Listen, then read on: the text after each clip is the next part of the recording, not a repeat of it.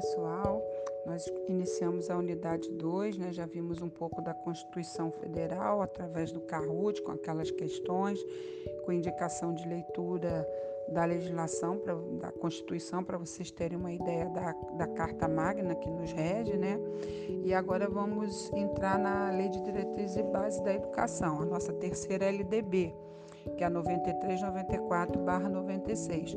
Como vocês viram no livro da Jane Silva, a nossa primeira lei de diretriz e base da educação foi a 4024 de 20 de 12 de 1961. Ela teve uma gestação também bastante longa, né, entre a chegada do texto da 4024/61 na Câmara Federal em outubro de 48 e o início dos debates sobre o texto que começou em maio de 54 e 57, decorreram oito anos e meio. Até a sua aprovação, em 20 de 12 de 61, foram mais quatro anos e sete meses. Ou seja, entre o encaminhamento, as discussões e a aprovação do texto, passaram-se 13 anos. Então, o texto original foi sucedido pelo substitutivo do Lacerda, como vocês viram no vídeo, né? E havia um grande debate, é, tentativa de uma posição conciliatória, a, a defesa da presença da iniciativa privada nas atividades do ensino, pressão das escolas particulares, né, que terminou por transformar o debate partidário em um debate de fundo fortemente ideológico. Então, isso na primeira lei de diretriz e base da educação. Por fim, o texto de 61 foi aprovado, né? E pela primeira vez na história da educação brasileira, nós tínhamos um arcabouço que podia trazer a, com clareza quais eram as diretrizes e bases para a educação nacional. Então, os grandes eixos dessa primeira LDB era dos fins da educação, do direito à educação, da liberdade de ensino, da administração do ensino, dos sistemas de ensino, da educação de grau primário, da assistência social escolar, dos recursos para a educação. Então foram eram oito é, grandes eixos, né, que tratavam a 4024. É a de 61. A nossa segunda é, LDB foi a 5692/71. Ela foi ela foi chamada oficialmente de Lei de Reforma do Ensino de Primeiro e Segundo Graus. E também foi um processo de gestação lento e, de uma certa forma, impermeável ao debate da sociedade civil, porque não havia tanta participação da sociedade civil em função do contexto político em que foi gestada, que foi o período do governo é, da autocracia civil-militar, em que as liberdades civis estavam estranguladas. Né? Então, o quadro de asfixia política empurrava as universidades para uma, uma situação de confrontação com o poder estabelecido. Então, a reforma da educação, que começou, né, é, primeiramente com, pelo ensino superior, e aí você tem uma reforma universitária que antecipou a reforma dos demais níveis de ensino. Então, a 5.540-68, que era da reforma da educação superior, ela é três anos mais tarde, né? Que só três anos mais tarde, a 5692-71, surge. Então, primeiro vem a reforma do ensino superior, que é a 5.540-68, e depois vem a 5692-71, que foi a a lei de a segunda lei de diretriz e base da educação, voltada especificamente para os níveis é, que hoje a gente chama de educação básica, né? Mas naquele tempo chamava de reforma de primeiro e segundo graus. Então, quem é mais antiguinho, anterior a 90, a, quem, quem quem é mais tem um pouquinho mais de idade chama a educação de primeiro grau, segundo grau, porque remete a essa 5692/71, que vigorou até 96, quando vem então a terceira LDB, que é essa que nós vamos estudar, como eu disse a vocês no primeiro momento que nossos na primeira unidade, nas nossas primeiras apresentação do plano, eu disse a vocês que a gente ia focar mais nessas legislações atuais, conhecer mais o que, que elas def definem, conhecer mais a lei, por isso que eu passei essa atividade para vocês irem lá no corpo do, da lei para conhecer o, o, que, que ela é, normatiza e preconiza. Mas para a gente, é, é, só para vocês terem uma ideia, que essa é a terceira, o, e, e, que nós tivemos essas outras anteriores com algumas diferenças. Então, a 5692 a gente tem é, a 4024, o ensino primário, ele durava quatro anos. É, a 4024 chamava ciclo ginasial do ensino médio, ciclo colegial do ensino médio, ensino superior, até as, as, as, as denominações eram diferentes. Então, a 5692, ensino do primeiro grau, ensino do segundo grau. Então, o ensino do primeiro do primeiro grau, oito anos, durava oito anos, né? O ensino do segundo grau, de três a quatro anos, e o ensino superior variava. Atual, a 93, 94 96, nós temos de 4 aos 17 anos, ela é, uma, ela é obrigatória. Então, é, essa é uma, é uma mudança é, bastante significativa. Então, o ensino fundamental é, e médio passam a ter carga horária mínima anual de 800 horas. No ensino médio deverá ser ampliada progressivamente para 1.400 horas, devendo o sistema de ensino oferecer no prazo de cinco anos pelo menos mil horas anuais. Né? Então, com as mudanças que foram que aconteceram é, em relação ao ensino médio, é, em 2 de março de 2017, que foi uma nova redação dada né, à LDB, com a reforma do ensino médio a 13.415, 217.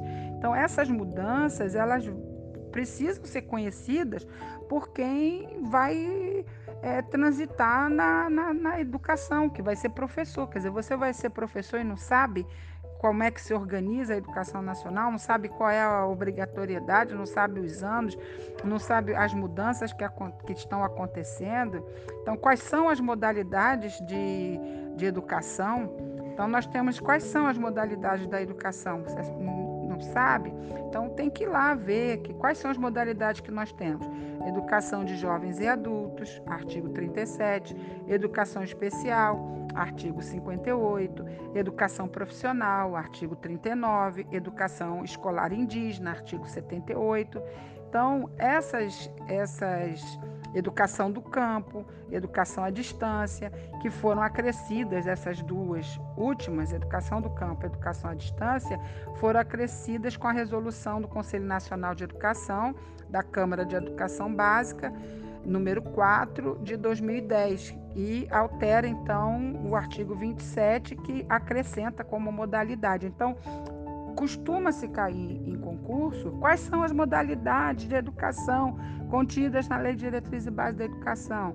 Então, quais são as modalidades? Educação de jovens e adultos, educação especial, educação profissional, educação escolar indígena e a partir de 2010, acrescida educação do campo e educação à distância. Como é que se organiza a educação brasileira? Em educação básica e em educação superior. Educação básica compreende educação infantil, creche, né? A educação infantil, que é creche e pré-escola, ensino fundamental, ensino médio e a educação superior. Então, essas, essas, é, esses essas é, organizações, esses, essas questões contidas na LDB são importantes. Assim como é importante também saber que a LDB, a essa 9394/96, também teve uma tramitação bastante tortuosa, que prolongou-se por três governos. Ela passou pelo governo Sarney, pelo governo Collor, pelo governo FHC, passou por várias relatorias, teve vários substitutivos. Para usar uma expressão do Moacir Alves Carneiro, ela zigue-zagueou da Câmara para o Senado e vice-versa em um ritmo de fluxo legislativo variado submetida a movimentações burocráticas e de técnica legislativa para fazer impedir, impedir é, que ela andasse. Então, isso precisa ser conhecido, que esses espaços decisórios do Congresso, eles vão fazendo, é, em função da, da, das crenças e dos valores e, e, das, e de questões ideológicas, faz com que uma legislação como a LDB passe esse tempo todo, né? Então, para vocês terem uma ideia, ela, ela inicia-se em 1988, né?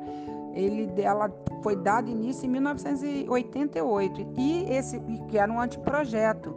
E entra nessa comissão de educação em novembro de 88, é, anterior à Constituição Cidadã, né, como é chamada a nossa Constituição, e até a sua versão final, em 96, ela passou oito anos para ser aprovada pelo Congresso Nacional e sancionada pelo presidente no dia 20 de 12 de 96, né?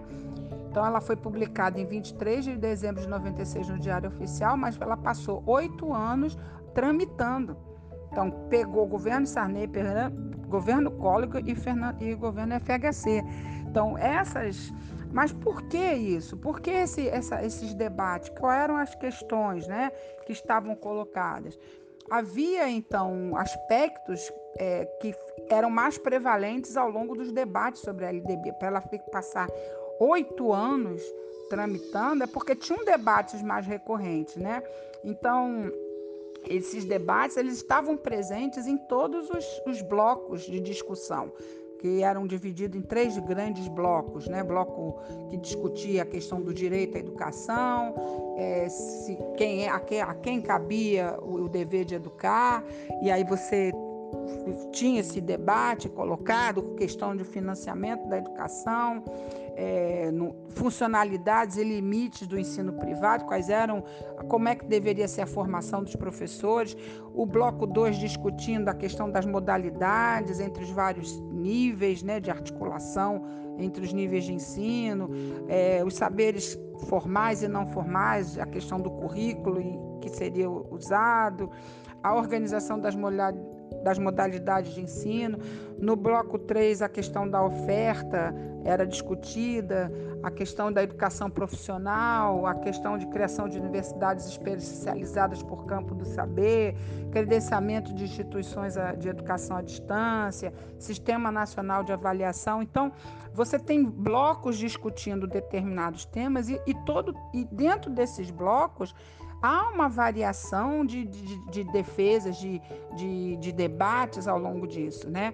E que basicamente os pontos que vieram mais debatidos dentro desse legislativo, eles transitavam por cinco grandes eixos de, de discussão: horizonte público versus privado, democratização do ensino, financiamento da educação, inclusão social e diversidade. Então, esses temas, organização também a questão da oferta do ensino público.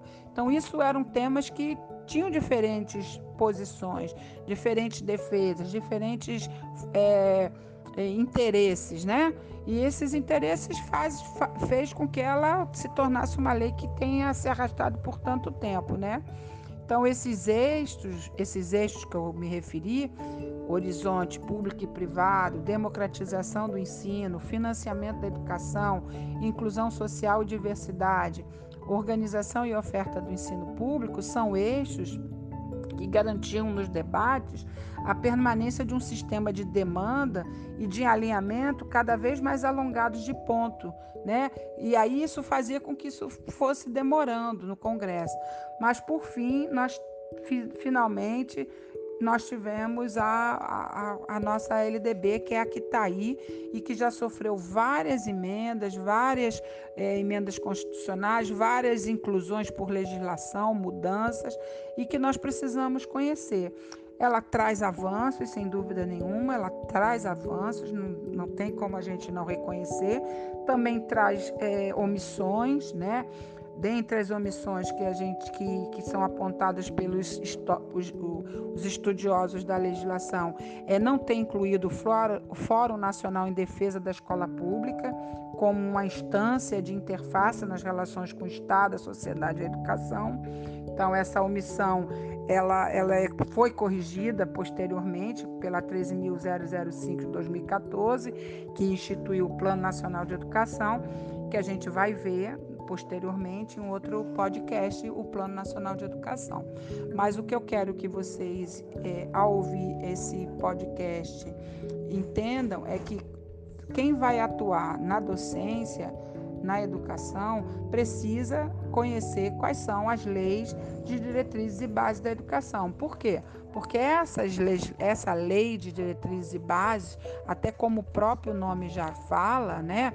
Ela vai, esses termos, diretrizes e bases, eles são conceitos que integram uma, uma no, em, em, última análise, está ali a, o, qual é a concepção que está na base, para onde nós vamos direcionar a, a, educação. E aí, se você está num território e não conhece, será que em qualquer outra profissão, um engenheiro que vai atuar numa, na área da, da, da, da, engenharia civil, ele não conhece quais são as regras, as legislações que embasam uma, uma, uma, por exemplo, uma construção civil.